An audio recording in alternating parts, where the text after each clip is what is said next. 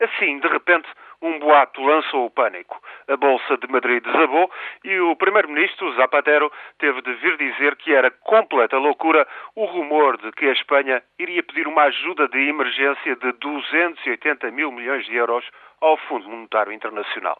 O desmentido veemente de Zapatero não aguentou ontem a Bolsa Espanhola de nada valeu. Nem sequer outra declaração da Comissão Europeia a negar qualquer necessidade de ajuda de emergência à Espanha ou a Portugal.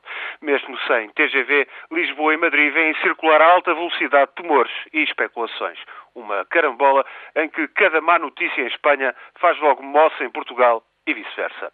Tal como Portugal, a Espanha é tida como um dos elos mais fracos da zona euro. Está a Espanha a jeito para todas as investidas e Portugal vai na mesma onda. Esta quarta-feira, os seguros contra o não cumprimento da dívida soberana espanhola e portuguesa atingiram níveis recorde. Ou seja, sai cada vez mais caro ao Estado e, por extensão, à banca e às empresas pedir emprestado. Ante tamanho vendaval, esta manhã, José Zapatero e o líder do Partido Popular, Mariano Rajoy, tiveram mesmo um encontro a sós no Palácio da Moncloa, o primeiro desde há ano e meio entre dois políticos que se dão notoriamente mal.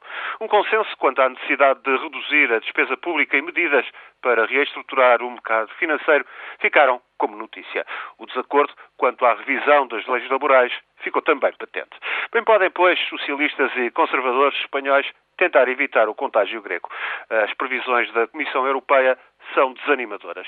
A Espanha continuará este ano em recessão.